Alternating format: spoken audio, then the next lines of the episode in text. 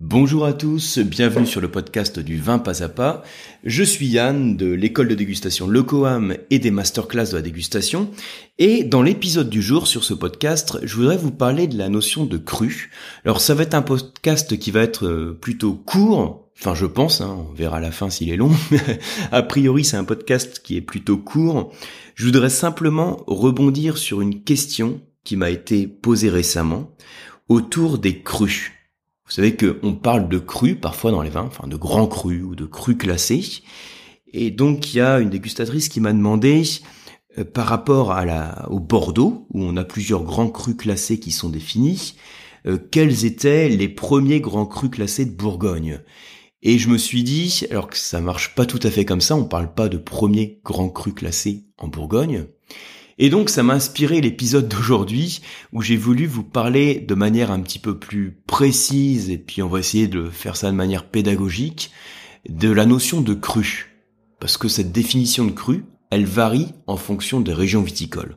Donc mon but, c'est en quelques minutes vous expliquer qu'est-ce que c'est qu'un cru en termes de classification des vins, quelles sont les grandes classifications que vous avez, enfin les classifications de crues hein, donc, que vous avez sur les régions viticoles de France et les grandes différences que l'on a d'une région à l'autre? Donc c'est un peu un podcast où on revoit sur ces, on revient sur ces bases, c'est pas forcément des bases, hein, mais on revient un peu sur ces notions essentielles pour bien comprendre bah, l'étiquette de vin, bien lire les étiquettes de vin, et puis pour bien comprendre comment se hiérarchisent les vins. Et pour bien commencer, pour commencer doucement et simplement, on va commencer par définir la notion de cru. Et en fait, c'est pas si simple que ça de définir la notion de cru, parce qu'il y a deux grandes définitions. Quand on dit un cru, de manière générale, quand on dit un cru, en fait, on désigne aussi un vin. Hein, quand on dit que c'est un, c'est un joli cru qu'on a fait sur ce domaine, on désigne un vin. Mais en fait, le terme cru, ça désigne aussi autre chose ça désigne un top niveau dans la classification des vins. Alors je reconnais le terme top niveau, c'est pas forcément le meilleur terme que, que euh, j'aurais pu trouver pour vous décrire ça, mais vous voyez l'idée. L'idée, c'est de se dire que le terme cru, au-delà du terme générique qui désigne simplement un vin, quand on parle de cru, c'est lié aussi à une classification réglementée. Et dans ce cas-là, on n'a pas le terme cru qui est tout seul, le terme cru va être lié à un autre mot. Par exemple, on dira grand cru, ou premier cru, ou cru classé. Je dirais même que c'est les, trois principales expressions que vous pourrez voir. Grand cru, premier cru, donc sans le terme classé, ou le terme cru classé. Et donc, là, ce qui m'intéresse, vous l'avez compris dans ce podcast, c'est de vous parler de ce cru qui est lié à une classification réglementée. Et il faut savoir que, donc ça va dépendre des régions viticoles, certaines régions viticoles ont ce type de classification qui est réglementé. Par exemple, à Bordeaux, vous avez des notions de grand cru, grand cru classé même, dont on va revenir tout de suite dessus. C'est le cas également à Bourgogne, mais là on ne parle pas de grand cru classé, on parle de grand cru tout court. Je vais revenir dessus tout de suite après. Hein. C'est le cas aussi par exemple en Champagne, on a les grands crus, les premiers crus. Euh, en Alsace, on a les grands crus. En Provence, on a les crus classés on va partir sur cette base de région, Bordeaux, Bourgogne, Champagne, Alsace, Provence. Et il faut savoir que en fonction de la région viticole, la notion de cru, elle va pas être interprétée de la même manière.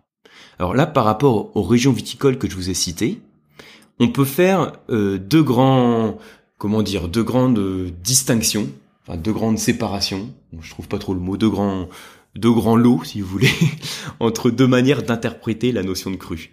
Le premier grand lot, le terme est pas terrible, hein, le premier grand, la première grande distinction, on va dire, c'est de classer les crus en fonction d'un domaine viticole. C'est-à-dire que le cru va être lié à un domaine viticole. C'est le cas à Bordeaux, par exemple. À Bordeaux, il existe plusieurs classements. Le plus connu de ces classements, c'est le classement de 1855, qui va classer un certain nombre de propriétés viticoles du Médoc. Donc on va avoir cinq niveaux. Le premier grand cru classé, deuxième grand cru classé, troisième grand cru classé, quatrième et cinquième grand cru classé.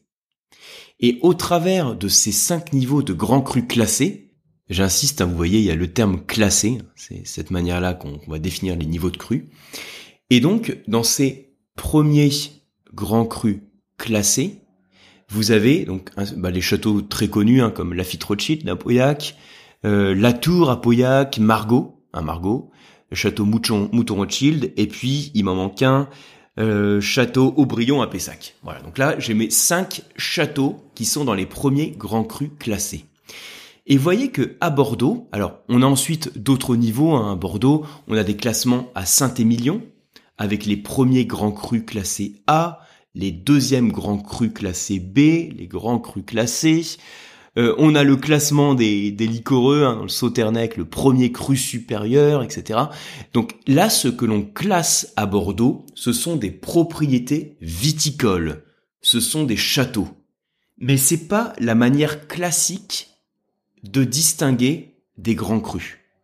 Sur les autres régions viticoles, notamment en Bourgogne, Champagne ou Alsace, où on utilise aussi la mention de, de grands crus, ce que l'on va classer, ce sont plus des domaines viticoles, ce sont des parcelles de vignes.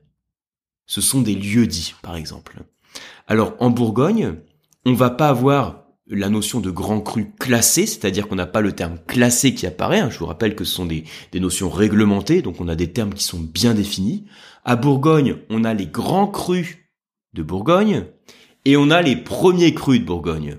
Et là encore, vous avez un nombre bien défini de grands crus. Alors vous avez 33 grands crus en Bourgogne, comme par exemple Claude Vougeot, ça en fait partie, euh, Corton, Corton Charlemagne, euh, Bâtard Montrachet, euh, Montrachet tout court, Claude Tarte, euh, Chambertin Claude Bèze, Chambertin, Griotte Chambertin, 33 comme ça, hein, je vais pas tous vous les faire parce que comme j'en oublié euh, dans le podcast, ça va pas le faire. On a Claude Laroche aussi, Claude Saint-Denis, etc. Donc 33 grands crus qui correspondent à des parcelles de vignes qui sont bien définies. Et puis, en Alsace, c'est le même principe. Vous avez un certain nombre de grands crus, il y en a 51, qui correspondent là aussi à des lieux dits. Donc on fait référence vraiment à des zones géographiques spécifiques. Mais ça veut dire que vous pouvez avoir plusieurs châteaux, plusieurs domaines viticoles qui se partagent un grand cru. Alors que à Bordeaux, bah Château Latour, il est tout seul à être sur Château Latour. Donc vous voyez, c'est vraiment ça l'idée à retenir, c'est qu'on a deux approches différentes dans la classification réglementée des crus une approche bordelaise qui consiste à classer des propriétés viticoles suivant plusieurs niveaux de, qualité hein, ou de potentiel de qualité, on va dire. Et puis l'approche bourguignonne qui consiste non pas à classer des domaines viticoles, mais à classer des parcelles, des lieux dits qui peuvent se répartir entre plusieurs propriétés. Donc l'approche bourguignonne, je vous disais, c'est ce qu'on a aussi en Alsace, avec la notion de grand cru d'Alsace. C'est ce qu'on a également en Champagne. En Champagne, on a les grands crus de Champagne. Il y a 17 zones, 17 communes qui ont le droit à la mention grand cru. Et puis ensuite, vous avez un certain nombre de villages en Champagne qui sont des premiers crus. Donc en Champagne, vous n'avez que deux niveaux, les grands crus, les premiers crus, exactement comme en Bourgogne. En Alsace, il y a le niveau grand cru. Et puis, alors, pour revenir aussi sur l'approche euh, bordelaise, hein, l'école bordelaise qui classe des domaines viticoles, c'est également cette approche de classement de domaines viticoles qu'on va avoir en Provence. Puisqu'en Provence, vous avez un certain nombre de domaines, il y en a 18 précisément, qui ont le droit à la mention cru classée de Provence. Donc on considère que, alors déjà de par leur localisation, leur terroir, euh, et de par le soin qu'ils ont dans le travail de leur vin, ils ont le droit à cette catégorie qui permet de les distinguer par rapport au reste de la production d'appellation. Et cette distinction, ces deux approches qu'on a, vous la retrouvez également dans les mentions qui sont indiquées sur les étiquettes de vin. Puisque si vous dégustez par exemple un vin du château euh, Sainte-Roseline en Provence, ce sera écrit sur l'étiquette cru classé. Parce que ce château fait partie des crus classés. Si vous dégustez un mouton Rothschild, ce sera écrit également grand cru classé. Par contre, si vous dégustez par exemple un vin du, domaine Ponceau euh, en Bourgogne, donc euh, un Chambertin, ce sera pas écrit domaine Ponceau Grand Cru parce que c'est pas le domaine qu'un Grand Cru. Mais si vous dégustez de ce même domaine euh, le Griotte Chambertin par exemple, ce sera écrit Griotte Chambertin et ce sera un Grand Cru, Griotte Chambertin Grand Cru. Voilà, donc j'espère que ces quelques explications permettent de mieux comprendre la notion de cru en tant que classification réglementé. Hein, le truc, c'est que quand vous avez une mention de cru sur l'étiquette d'un vin, euh, c'est en général pour faire référence à une top catégorie, un top niveau. Et voilà, ce qu'il faut bien retenir de ce podcast, c'est qu'on a deux grandes approches dans la manière d'envisager cette classification, soit par domaine viticole, par château, hein, c'est la même chose, et soit euh, par zone géographique. Je vous remercie en tout cas pour votre attention, et puis si c'est toujours pas fait, hein, n'hésitez pas à laisser un commentaire euh, très positif sur euh, iTunes, ça permet en fait de bien référencer le podcast, en fonction de la note qu'attribue au podcast, il est plus ou moins bien placé dans les résultats de recherche et donc ça permet de faire connaître le podcast. Pour ma part, bah, je vous retrouve soit sur un prochain podcast, soit sur un prochain article, soit sur un prochain mail, ça fait beaucoup de choses, soit sur une prochaine formation. Euh, de nouvelles dates ont été ajoutées euh, sur certains diplômes. Alors on a mis plusieurs dates à distance euh, à nouveau sur le WSOT, on a eu quelques demandes donc sur le notamment sur le WSOT 2, hein, vous verrez une nouvelle date et sur le niveau 3. En ce qui concerne les diplômes du QAM, donc sur les trois niveaux, il y a également de nouvelles dates qui ont été mises en ligne. Donc je vous rappelle les niveaux, hein, je vais faire un petit peu de pub à l'issue de ce court podcast. Donc vous avez le niveau de base qui est le certificat les fondamentaux, le CFV.